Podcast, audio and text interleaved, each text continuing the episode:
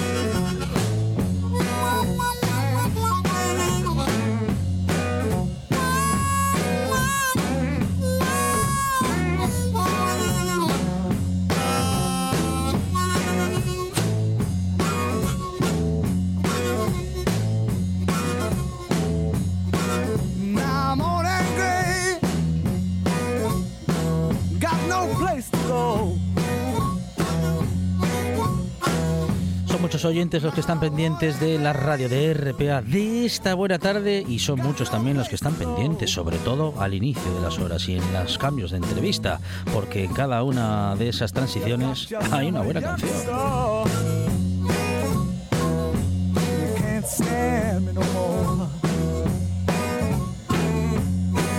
Y también eh, conversaciones interesantes como la que vamos a tener eh, a continuación con José Ramón Albiol, subdirector de Relaciones Internacionales, cátedras de Empresa, Empleo y Emprendimiento de la Escuela Técnica Superior eh, de Ingeniería y Edificación de la Universidad Politécnica de Valencia. Vamos a hablar con él porque el equipo de investigación pretende revolucionar, parece que lo va a lograr, el mundo de la construcción. Ha ideado y también patentado un nuevo sistema para fabricar vigas en 3D. José Ramón Albiol, ¿qué tal? Buenas tardes. Muy buenas tardes, Alejandro, ¿qué tal? Muy bien, bueno, José Ramón, parece que la investigación y la ciencia y las nuevas tecnologías, las nuevas aplicaciones de ella, nos est- no, bueno, nos van a llevar a bueno, pues a un, a un nuevo mundo dentro de lo que es la arquitectura, dentro de lo que es la construcción.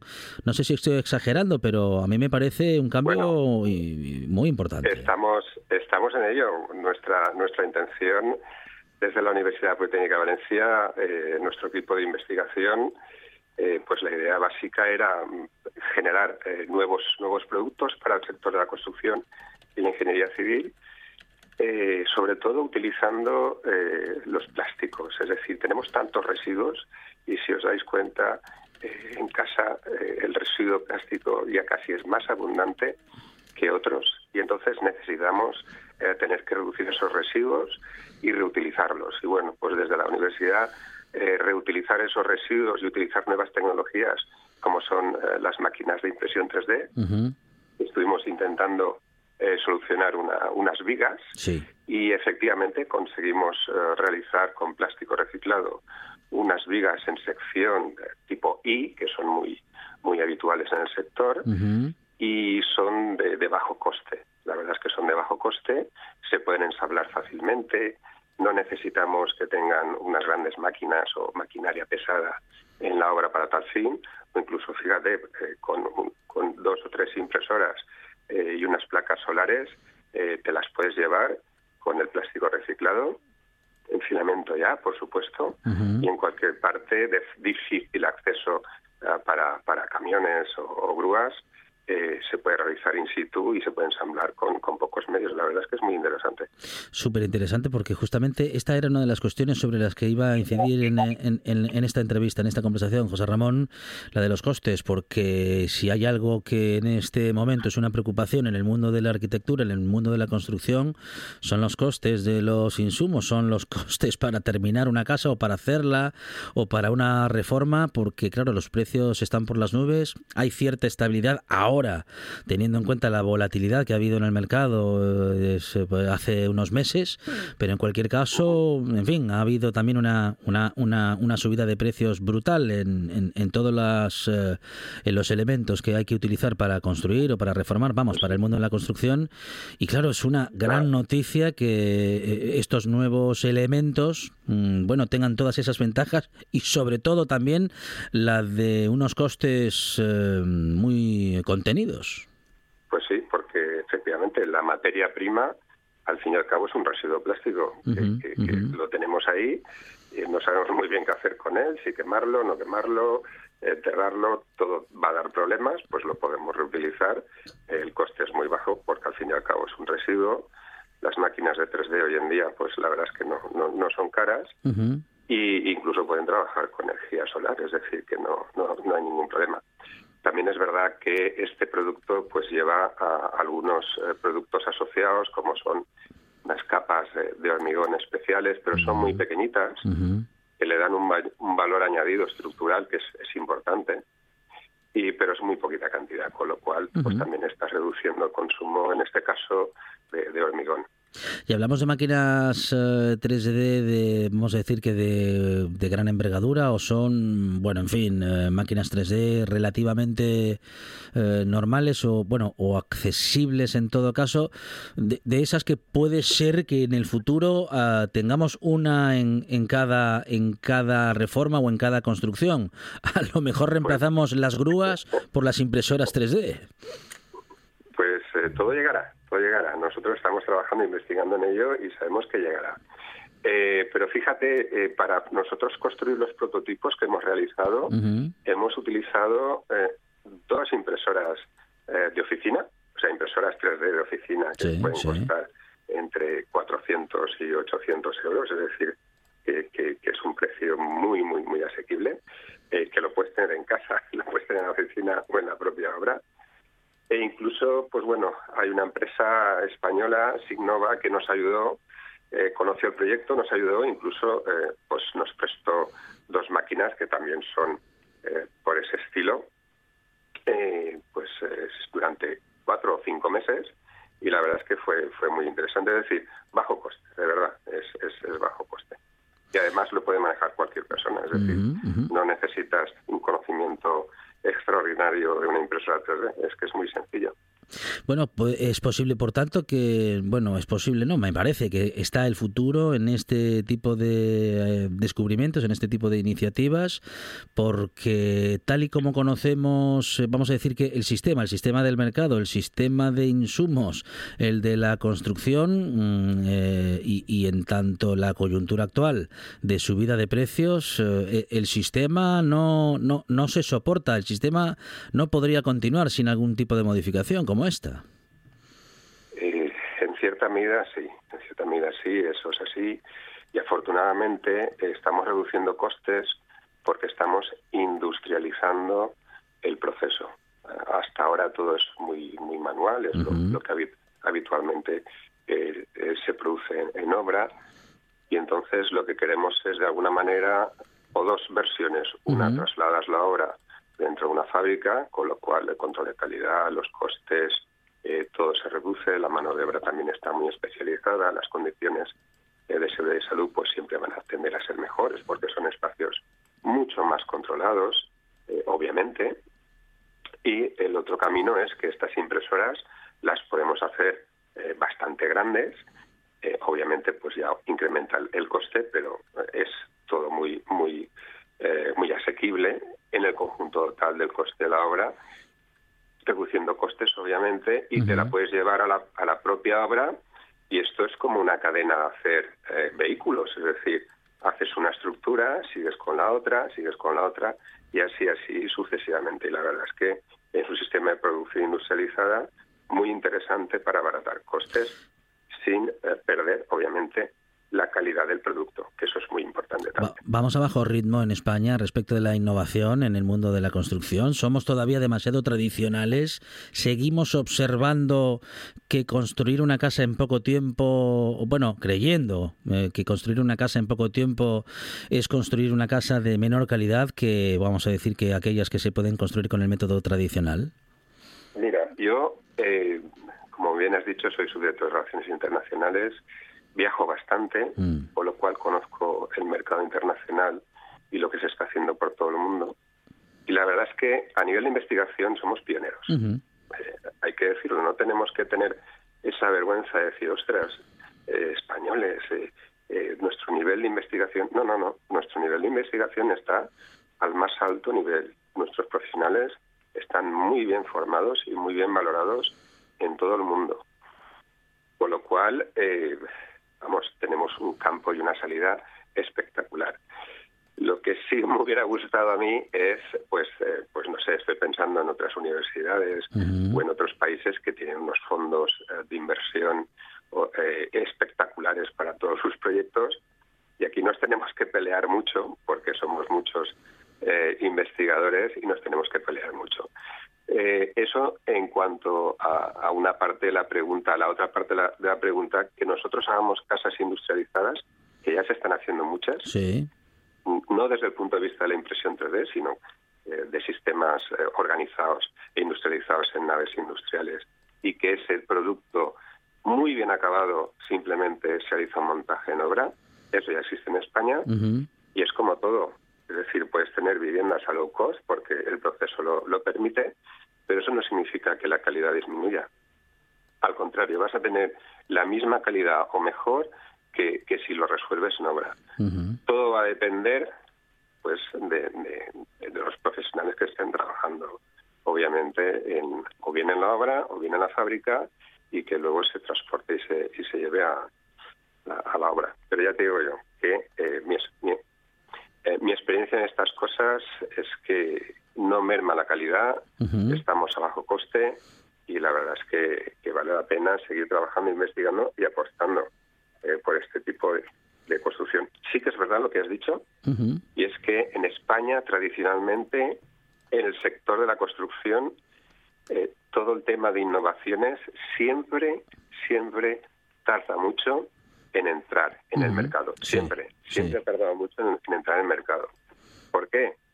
Pues, pues eh, porque tanto, sobre todo los contratistas están acostumbrados, siempre van a preguntar, ¿esto me va a costar más dinero? Y como les digas que te va a costar más, dinero, dices, bueno, cómprate esta máquina, te va a costar un dinero que ahora no tienes, es decir, que vas a tener que aportar, pero te va a crear grandes beneficios a un año vista o a dos años vista pero eso como que parece que dices, ostras, tengo que cambiar mi modelo de sistema constructivo, tengo que formar a mis trabajadores, ah, tengo que poner dinero, ostras, pero es que dentro de un año lo vas a ver. O sea, vas a tener buenos resultados. En fin, siempre, so, siempre en el sector de la construcción hemos sido muy, muy, muy tradicionales y nos ha costado eh, entrar en, en materias novedosas.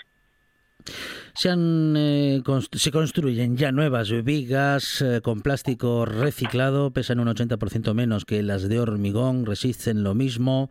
Eh, es el mundo de la investigación, es el mundo de la investigación al servicio, bueno, pues justamente en este caso de la construcción, de la arquitectura y, como decimos, de la innovación. Lo hemos comentado con José Ramón Albiol, subdirector de Relaciones Internacionales, Cátedras de Empresa, Empleo y Emprendimiento de la Escuela Técnica Superior de Ingeniería de Edificación de la Universidad Politécnica Valencia.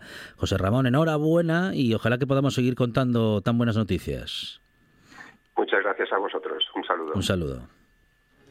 Queremos ser los primeros en llegar, los primeros en saberlo, los primeros en decirlo. La actualidad no espera. Por eso te contamos las noticias de Asturias antes que nadie. Asturias Hoy Primera Edición. De lunes a viernes a las 7 de la mañana. 78 consejos. Dos horas de radio. Noticias, historias. Cada tarde, de 6 a 8, directo a Asturias. En RPA.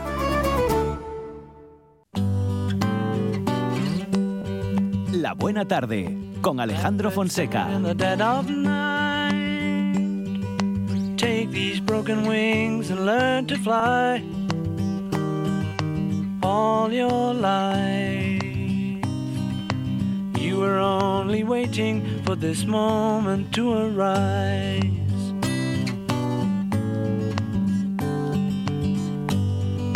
Blackbird singing in the dead of night.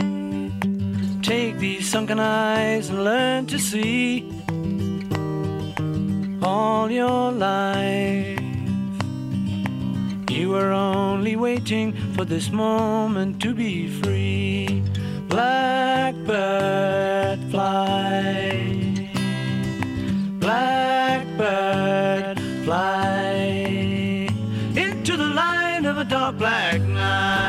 Atención que en la buena tarde tenemos buenas canciones también en las sintonías, porque nuestros colaboradores tienen buen gusto musical. Amador Vázquez, ¿qué tal? Buenas tardes. Muy buenas tardes. Amador, presidente del colectivo ornitológico Carballera del Tragamón y también responsable de Picatura Naturaleza www.picaturaнаturaleza.es, eh, donde siempre hay actividades relacionadas con la naturaleza. Ahí estamos, intentando concienciar un poquito a la gente, sobre todo dedicado a las familias, Sí. Para que todos, todos puedan participar y todos puedan aprender, desde los mayores, los abuelos, los papás y los, los críos, los que más. Porque son como esponjas, lo absorben todo, es una maravilla. Sí, trabajar con ellos es una bueno. maravilla porque enseguida Sí. todo les interesa, todo les gusta y, y- y presta mucho. Y no ponen pegas. Eh, bueno, eh, hay Ah. algunos que sí, hay algunos que sí, que ya, ya aprendieron demasiado. Ay. Pero bueno, la cuestión es eso, que acercar a toda, a toda la familia estas actividades y, y- y la- los conocimientos necesarios para, eh, bueno, distinguir lo que tenemos alrededor, disfrutarlo, aprender de ello y, bueno, aprender a quererlo también es importante para, como dices tú, para protegerlo, ¿no? Como decía nuestro amigo eh, Alfredo Noval. Entonces ahí estamos. Este fin de semana Picatuero descansa, estamos preparando todas las actividades para para la vuelta al cole, para el otoño y nos hemos tomado ahí unos días de descanso, pero este domingo tenemos visita ornitológica con el colectivo eh, ornitológico en el Botánico, el domingo a las diez y media, de diez y media a doce y media. Dos horitas de paseo, tranquilo, escuchando y observando todas las aves que se dejen ver en el jardín. Hay que recordar que en ese espacio podemos ver alrededor de un centenar de especies diferentes de aves, que son muchas, y algunas muy emblemáticas, ¿no? Como el pájaro carpintero, el martín pescador, la garza real, aves que uno no cuenta con encontrarse ahí, pero que ahí están, ¿no? Y recomendamos siempre, eh, hay que apuntarse, eso sí, hay que reservar plaza, eh, son limitadas, eh, desde hace ya, desde, la, desde el COVID ya tenemos un cupo limitado y hay que reservar, pero bueno, ahí estaremos. Enseñando a todos los participantes el- pues bueno toda la fauna que tenemos ahí en jardín sobre todo las aves Bueno, estamos con Amador Vázquez siempre acercándonos a la naturaleza y en la radio a la naturaleza nos acercamos con los sonidos y los sonidos nos adentran en ella de esta manera.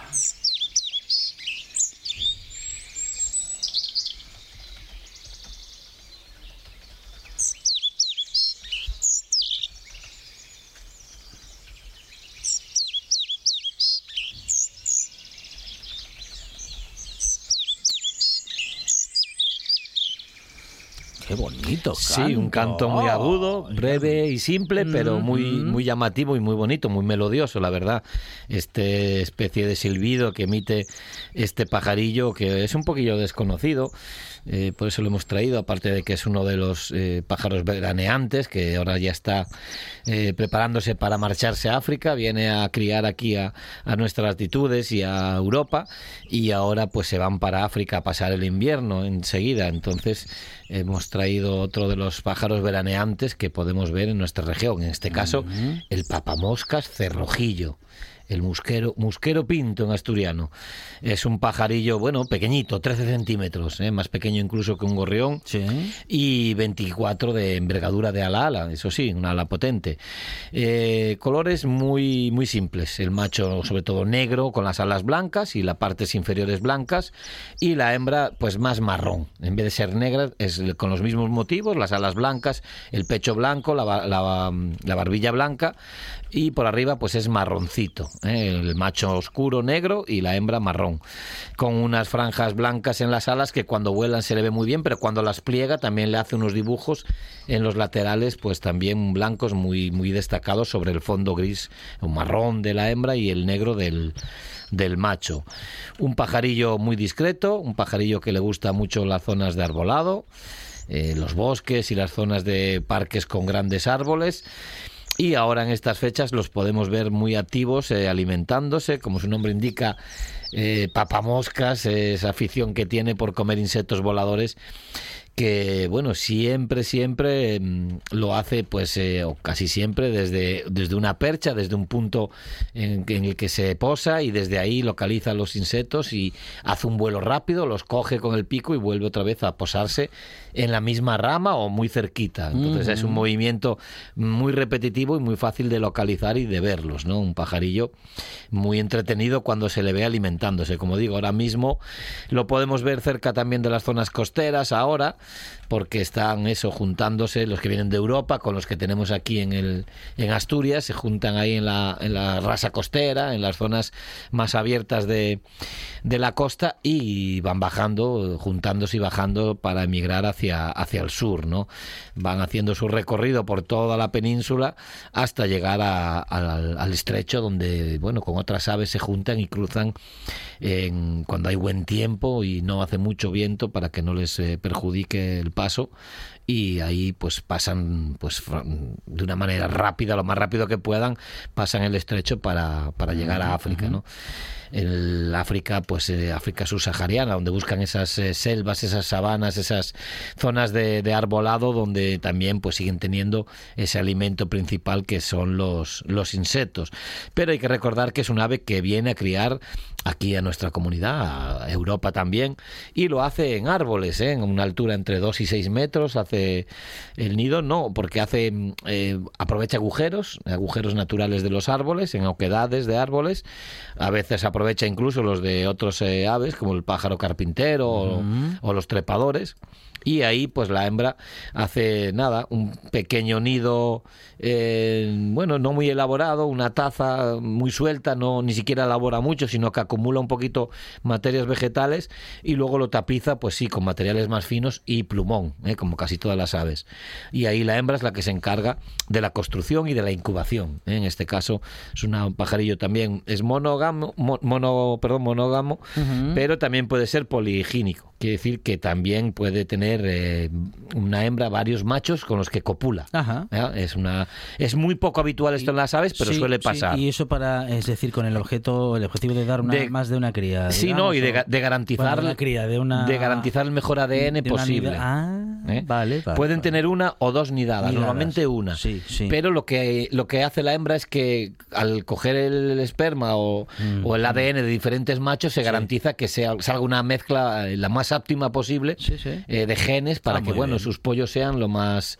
eh, lo más fuertes posibles. Muy ¿no? eficiente el papamoscas, Sí, entonces. 6 7 huevecillos que pone la hembra y también la hembra incuba durante 13 o 15 días. Bueno, un pájaro que puede estar papando moscas, pero que no pierde sí, el tiempo. no, es literal. Papamoscas Claro, es literal. No, no se dedica a mirar al, al- al cielo, sino que se las come literalmente. Muy bien. Eh, pero bueno, sí, es muy eficiente porque eso, en, en prácticamente 27 días, en menos de un mes casi, eh, ya saca los pollos. eh, los pollos ya tienen plumón y ya pueden irse del, del nido prácticamente. Aunque luego, como muchas aves, pues una o dos semanas más siguen cerca de los padres, eh, los jóvenes, bueno, pues aprendiendo, comiendo, sabiendo, buscando zonas donde, donde comer y aprendiendo a vivir, eh, pues bueno, siguiendo a sus padres, ¿no?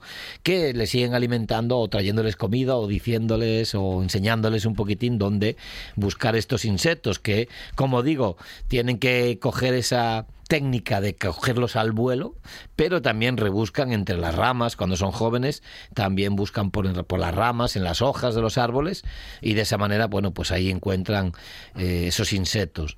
También en otoño o invierno, pues eh, son consumidores de frutos. ¿eh? De hecho, el nombre científico de esta ave hace referencia a su gusto por los higos.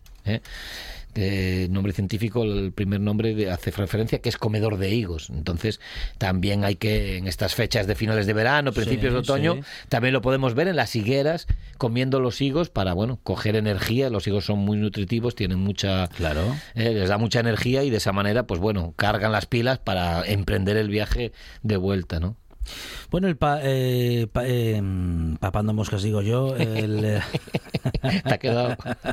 el papa moscas cerrojillo, Cerrojillo, cerrojillo. es el pájaro que hoy nos ha acercado Amador Vázquez con eh, sus sonidos, con los sonidos de la naturaleza, con los pájaros en la cabeza que tenemos en esta buena tarde y recordamos la actividad de este fin de estos días, Amador. Sí, el domingo, domingo a las diez y media en el Jardín Botánico, la visita ornitológica Vale. de todos los meses, el Sí. segundo domingo de mes, y toca este fin de semana Hay y allí estaremos. hay que apuntarse. Sí, sí, hay que apuntarse en la taquilla del Botánico, se llama y ya uno pide plaza, es gratuita con la entrada, ¿eh? hay que pagar la entrada al jardín, lógico, pero la visita no, no tiene ningún coste, nosotros lo hacemos gratuitamente y tampoco cobramos, con lo cual, pues bueno, eh, es una labor que llevamos muchos años, eh, 12 años haciendo en el Botánico ya eh, esta visita guiada para, bueno, para acercar a todos los visitantes del jardín, a todos los gijoneses que van al jardín, pues que no solo hay plantas en el Botánico, sino que también podemos ver las aves, muy importante porque son fáciles de ver, pero también hay insectos, mamíferos, anfibios, reptiles, hay gran cantidad de fauna en el jardín y bueno, intentamos transmitirle un poco todo eso. Amador Vázquez, eh, presidente del eh, colectivo ornitológico Carballera del Tragamón y responsable de Picatura Naturaleza, www.picaturaнаturaleza.es. Amador, muchas gracias. A vosotros, chao. Un programa de viajes, turismo, aventura e historia lleno de contenidos didácticos con los que aprender y divertirse. Un escaparate turístico donde se incluyen información sobre casas rurales, hoteles, gastronomía, turismo de aventura, senderismo, Voy festivales. a volver a salir y quiero que me aplaudáis como si fuera yo que sé. Un buen día para viajar. Un programa de apoyo al sector turístico de Asturias. Los sábados y domingos a las 10 de la mañana. Para estar al día, Asturias al día. Asturias al día. Un programa de noticias, análisis y debate que se emite de lunes a viernes a las 9 de la mañana en RPA. reflexionar, tertuliar, dialogar, conversar sobre asuntos que nos ocupan y preocupan de la actualidad asturiana. Asturias al día en RPA, la radio autonómica. En toda Asturias, RPA, la radio autonómica.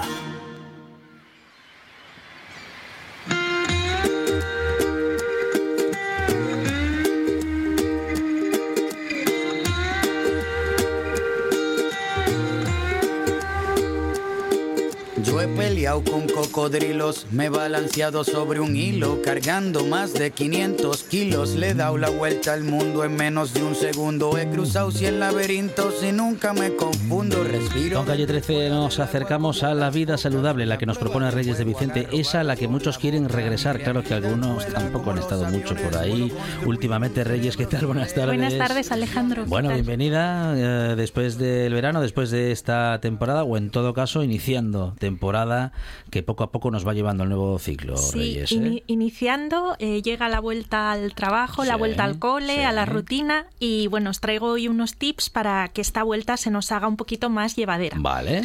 Entonces, em, eh, bueno, como estábamos comentando, después de, de estos días de, de- de desconexión, eh, toca volver a- al trabajo, a clase, salvo, claro está, algún privilegiado que está empezando ahora sus vacaciones, que además para mí septiembre es un mes muy top. Es el mes ideal, ¿eh? Sí, ¿eh? ¿A que sí? A mí me encanta también. Nu- Nunca lo caté, pero dicen que sí. que Yo está- siempre lo caté y este año lo cambié por agosto y me gusta más septiembre. ¿eh? Ajá, Sí. ajá. Y em, lo que nos toque, o sea, nos toca ya la vuelta, la vuelta a los quehaceres Sí. y podemos intentar enfocarlo un poquitín desde una perspectiva un poco más amable y positiva, ¿vale? Porque muchas veces todo lo que pensamos que nos pasa es un poquitín también el rucurrucu mental que, Ajá, que nos ajá. traemos. Y tenemos que verle un poquitín también el lado bueno a esto de volver a la rutina. Vale.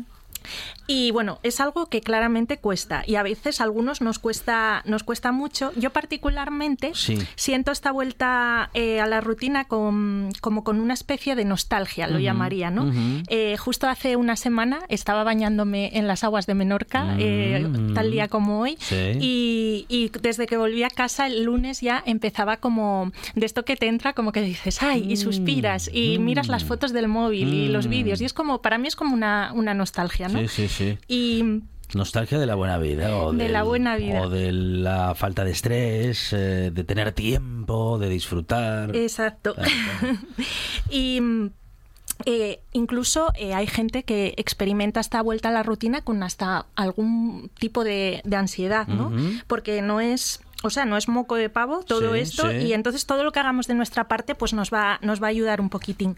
Entonces, eh, lo primero, para, para poder entrar en un buen, en un buen mood, en un buen estado de humor, eh, tenemos que dejar de centrarnos un poquitín en lo que ya no tenemos y no podemos disfrutar y recordar las vacaciones pues desde un punto de vista de agradecimiento pues por haber podido disfrutar de ese periodo de desconexión y relax y desde esta energía que ya estamos así un poquito más positivos pues podemos enfocar el periodo que se nos viene delante y verlo como un nuevo comienzo no Un- lo que dicen los ingleses el fresh start el comienzo fresco lleno de, de posibilidades en el que nos viene muy bien podernos marcar pequeños objetivos y metas que, que nos ilusionen, ¿no? que nos motiven. Y, y así eh, viene una propuesta que, que escuché el otro día en un, en un podcast, que es que re- reflexionar un poquito acerca de qué es lo que más te gusta de las vacaciones y eso que más te gusta, intentar traerlo un poco de vuelta a tu rutina De- del día a día. De alguna manera. Sí, entonces, por ejemplo, eh, nos puede gustar pues no tener eh, tener esa libertad de no tener un horario fijo. Sí. Y entonces podemos, por ejemplo, pues decir, pues venga, los domingos eh, o los sábados o el día que tú quieras, no voy a poner despertador, voy a fluir con el día, no me voy a marcar Bien, horarios bien. y Eh, entonces traer un poquitín Ah, mira, esa, eso que tengo ganado. esa sensación. Sí, el fin de semana hago eso. Pues, sí, sí, pues sí, eso está muy bien, dejar un día como para romper un poco con esa Y lo rutina, de comer cuando cuadre. lo de comer. Sí, sí, sí, sí. Luego, eh, también eh, hay gente que pues que echan falta el haber dejado de tener tiempo para esos hobbies que tanto le gustan, porque es algo que pues en vacaciones, cuando tenemos todo el día por delante, pues Sí. podemos centrarnos más en esas cositas. Y, y también, como decíamos, el no tener una, una rutina establecida y firme también es una de las cosas que más nos gustan de, de las vacaciones. Entonces, otras ideas para atraer estos periodos de desconexión a nuestro día a día, pues puede ser también, por ejemplo, con el teléfono, ¿no? Porque el teléfono eh, muchas veces estamos conectados al trabajo a través del teléfono porque tenemos el email, lo tenemos todo ahí muy a la mano y nos podemos poner unos límites y decir, venga, a las 10 de la noche pongo una alarma y ahí suena y yo ya dejo el móvil fuera en otro sitio eh, un poquito lejos como para, para desconectar, ¿no? Y entrar ya en un mood de me voy a ir a la cama dentro de poquito y me voy a relajar. Vale. Esta es- y, y lo de ponerse la alarma parece una tontería, pero funciona. Te pones la alarma y cuando Sí, suena sí. dices, venga, hay que probarlo durante una semana y ya. el móvil ahí. Claro, y sienta, sienta súper, súper bien. Pero no vale dejar el móvil coger la tablet o... Ya, Claro. es mejor alguna actividad un poco más relajante, Sí, como leer, por vale. ejemplo, o si usamos alguna tablet porque queremos ver una serie, alguna Ujú, cosita, ujú. ponerle el modo este de que le quita la luz azul para, Sí, para sí. no estimular demasiado Ujú. la mente.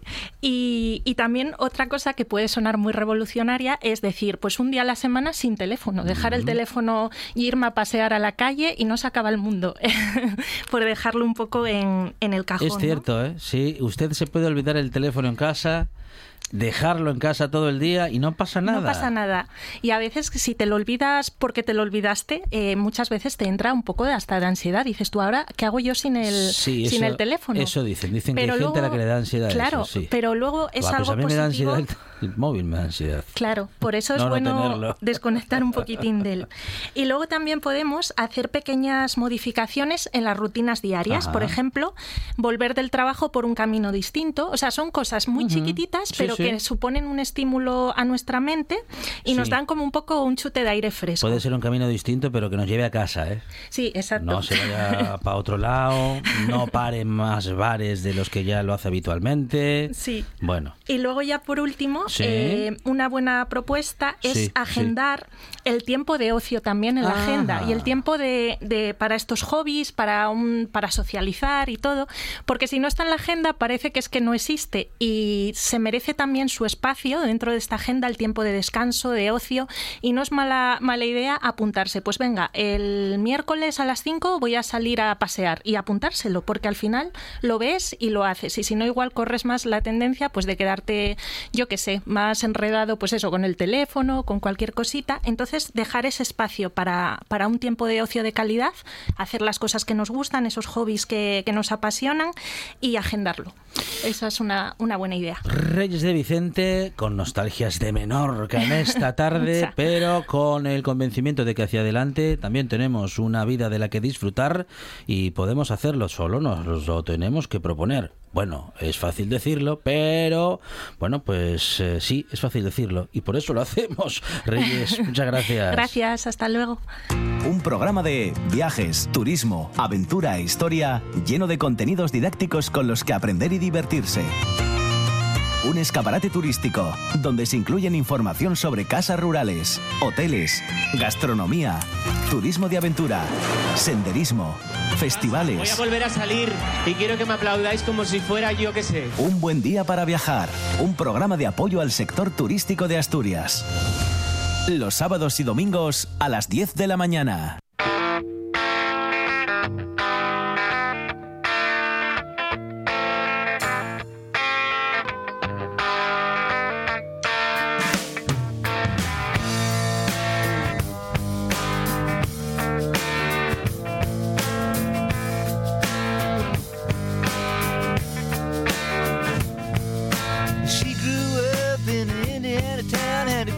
Mama who never was around. But she grew up tall and she grew up right with them Indiana boys on an Indiana night.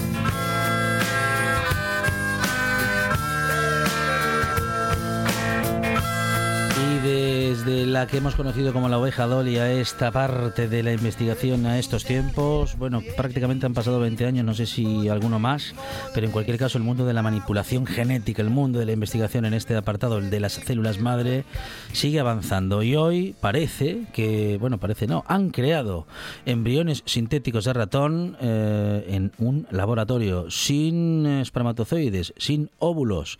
El mundo de la ciencia nos sigue sorprendiendo. Jenny Cruelle, ¿qué tal? Buenas tardes. Buenas tardes. Bueno, lo primero que pensamos es, oh Dios mío, ¿qué será de nosotros? ¿Qué será del mundo? ¿Pueden crear vida en un laboratorio? Bueno, sí, de eso se trata. Eh, mm, más o menos. Más o menos. Más ver. o menos. El- el es que yo resumo mucho. No, no, pero me parece muy Sí, bien. sí. Eh, y de ahí, a partir de ahí vamos a, Vamos- a- vamos adelante. Dale. Eh, a ver, el, el asunto es el siguiente. Eh, todos mm, los animales Sí. eh, y, y todas las plantas Vale. están hechos de mm, múltiples células que empiezan todas por una célula única, que es el óvulo fecundado. Sí. Eh, eh, ¿Cómo esa célula única y el, la pelota de células que se van dividiendo al principio, que es el inicio del embrión, Sí.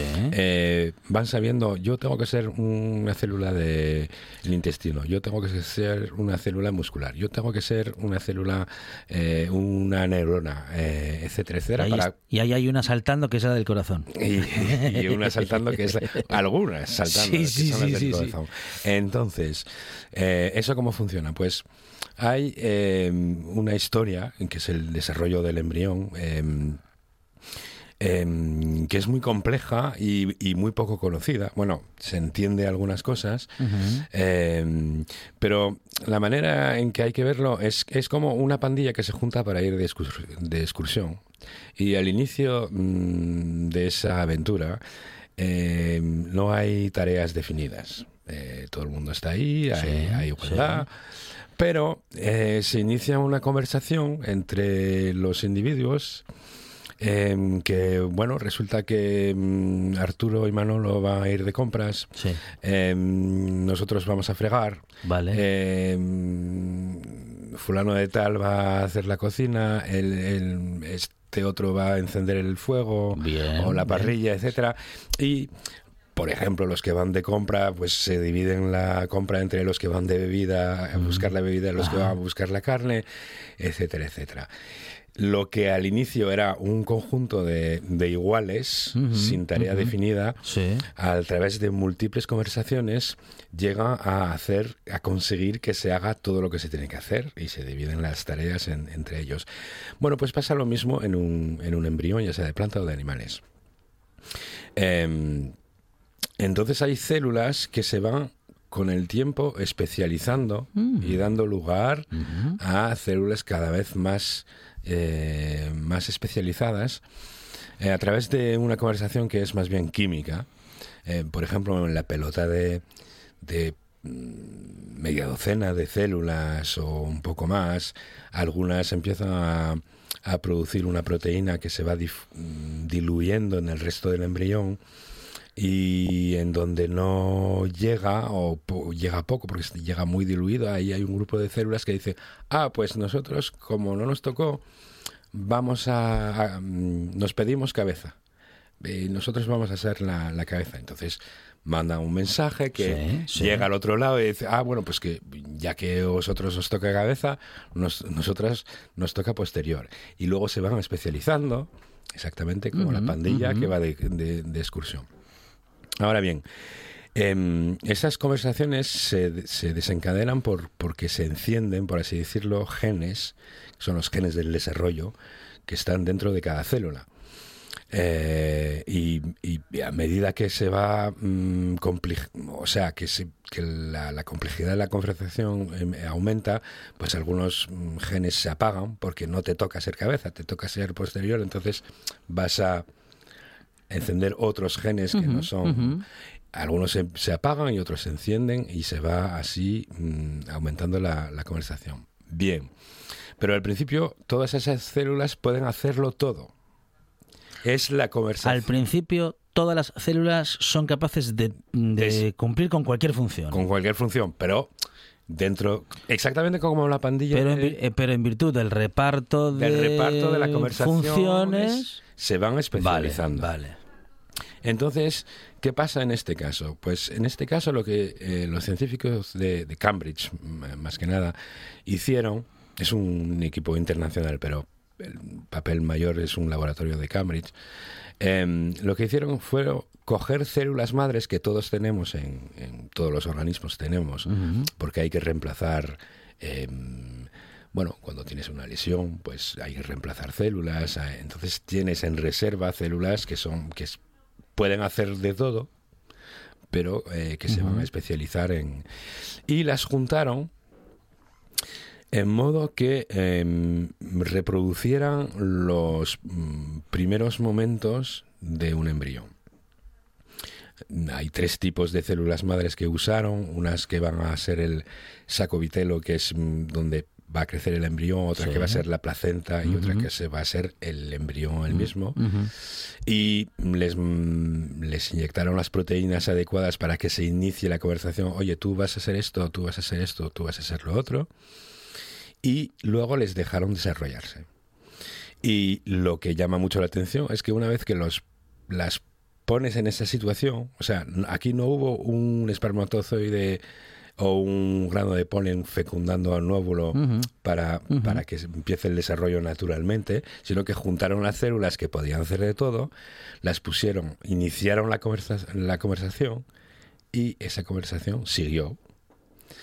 Y llegaron a un nivel eh, muy, muy avanzado del desarrollo del embrión. Es, es muy interesante. A ver si esto de la vida no va a ser tan complejo después de todo. Eh, com- co- eh, complejo ciertamente es. Sí. Pero místico no. Ya, ya, ya, ya, ya, ya. Es mecánico. Sí, sí, Es sí. muy mecánico. Mm. Somos máquinas, tenemos que... Mm. Máquinas naturales, pero, Sí, pero somos sí, máquinas. sí, sí. Eh, es muy interesante por muchísimas razones.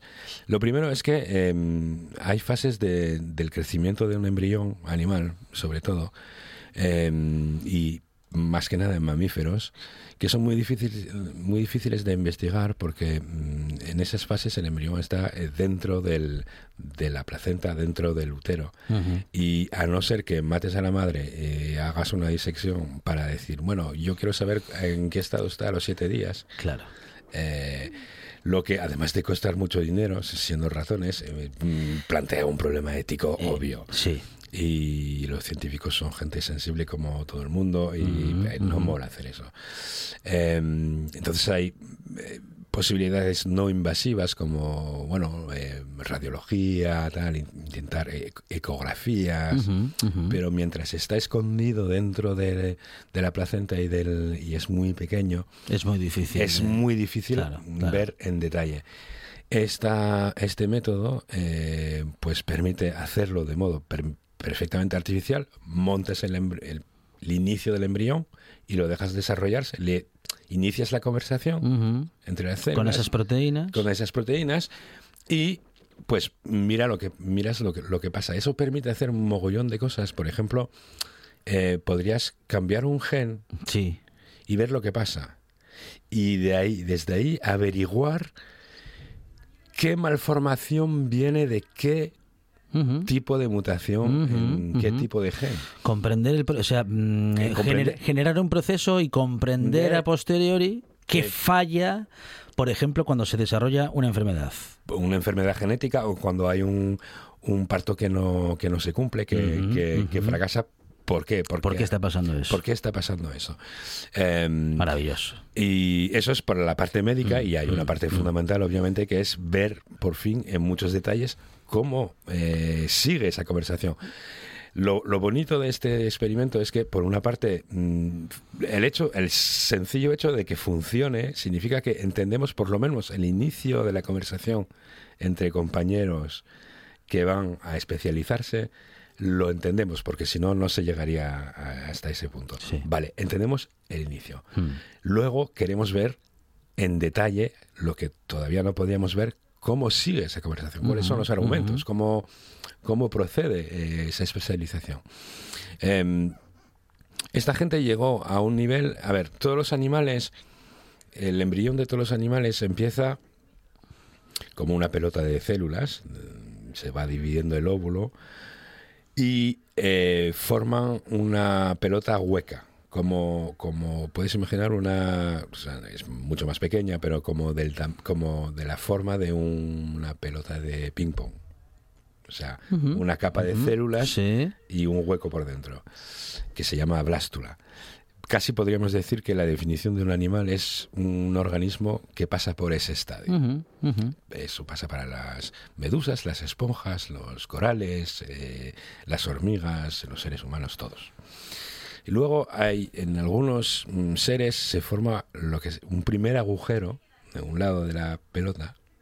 En realidad es como si la pelota fuera blanda y, y con un dedo apoyas de un lado Sí, y haces un, sí. como una campana en vez Ajá, de tener una ajá. pelota Sí, esférica haces una campana eh, y eso es- y a partir de ahí, pues las, por ejemplo, las medusas se desarrollan. y Las medusas solo tienen un agujero Sí, por sí. donde excretan, respiran, comen, etcétera.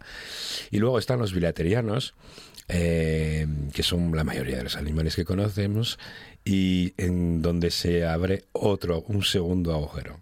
Y entonces ahí tienes un embrión que es como un tubo, con una entrada y una salida eh, que se divide en dos grupos, los protostomianos, que significa en griego que el primer agujero va a ser la boca, Y los deuterostomianos, que significa que el segundo agujero va a ser la boca, y eso sospecho que es que, que mm, como pertenecemos a este segundo grupo no quisimos decir por dónde empezábamos. O sea que vamos que la, El primer agujero es en el ano. nuestro, en nuestro caso mm, que, que- que- que empezamos por el culo, vamos. o sea, efecti- tal eh, cual. Tal, tal cual. Tal cual. Pero eh, somos los. La, la boca en segundo. no quisimos. Ahí hay un. Pero a ver, pero a ver qué otra especie lo puede explicar así de bien, ¿eh? A ver, sí. Eso pregúntaselo a un calamar que es protostomiano. Muy protostomiano, pero no lo sabrá explicar. Eh, entonces, eh, eh, y luego se desarrolla un hueco eh, alrededor de esa, ese tubo, que es la tripa, la boca, la, el ujú. ano y la, la tripa entre las Sí. dos. Se- se- alrededor se desarrolla un hueco donde van a crecer lo- los, los órganos internos. eh, primero los riñones y luego cerebro, eh, sistema nervioso central, etcétera, etcétera. Eh, y el corazón, y etcétera. Esta, esta gente llegó al estadio, pasó, o sea, los embriones sintéticos, una vez más, que no, que solo son juntar células madres, decirles, mira, eh, apañaros, iniciar la conversación y a ver lo que pasa. Llegaron hasta tener un corazón mm, que late y células que todavía no son un cerebro eh, ni una médula, pero, eh, o sea, no son neuronas todavía, pero que ya se han separado de las otras para decir, aquí nos pedimos sistema nervioso central y vamos a ser ujú. mm, eh, telencéfalo, eh, cerebelo, eh, etcétera, médula. O sea que ya están listas para eh, llegar hasta ahí. Es un, un estadio que en el caso del ratón son como 8 o 9 días de, de gestación.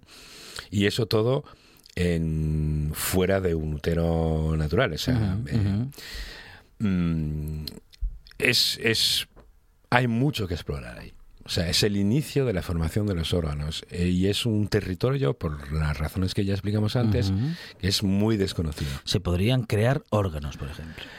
Estamos a décadas de eso. o Ah, sea, eh, esto ah. está muy lejos, pero Vale. es la primera vez Sí. que sí podemos decir que hay maneras artificiales eh, y éticas de iniciar por lo menos la, la formación de, de nuevos órganos. Claro, eso en un, en un futuro podría dar la posibilidad de crear órganos eh, con tus células. O sea, mm, si necesitas un riñón o un hígado, eh, con tus células hacerte tu hígado, te- o sea, Sí, sí, volver sí, a crecer tu hígado, que es para un trasplante, bueno, Eh, El sueño de cualquier es- mm, bueno pues persona que necesite un trasplante, ¿no? y sí, de los no- médicos que lo hacen. Claro, claro, no tener que pasar por esa, bueno, por esa parte del trasplante en la que tu cuerpo puede rechazar. rechazar la medicación Sí, sí, inmunodepresiva Que, que necesitas, eh, etcétera, etcétera. Eh, eso es un, es un, sería un progreso muy grande. Todavía no estamos en ese punto. Eh, una vez más, faltan décadas, pero es la primera vez que, eh, además de lo fundamental que es esto, es la primera vez que hay indicaciones de que sí se podría hacer. Y ahí estamos. Impresionante, no me digan que no es apasionante la ciencia, la investigación y que lo bien que nos lo cuenta René Cruellé en esta buena tarde, bueno, pues hace que sea todavía más apasionante y más interesante. Pues ahí está, es, el, es la ciencia es la investigación que hace que nuestra vida sea mejor, que nuestra salud también lo sea y que las posibilidades de vivir más y mejor, bueno, pues estén aquí entre nosotros um, cada vez más y cada vez mejor. Y lo contamos en esta buena tarde. Esas son las buenas noticias que nos gusta contar y de vez en cuando lo logramos porque René Cruellé nos lo acerca y esa es su propuesta. René, muchas gracias. Gracias a ti. Final de programa, última historia que nos deja con las noticias de las 6 de la tarde y también el inicio del directo Asturias. Vamos a recorrer la región con Arancha Nieto. Nosotros nos despedimos hasta mañana, mañana aquí en RPA, a partir de las 4 de la tarde, Día de Asturias en la Buena Tarde.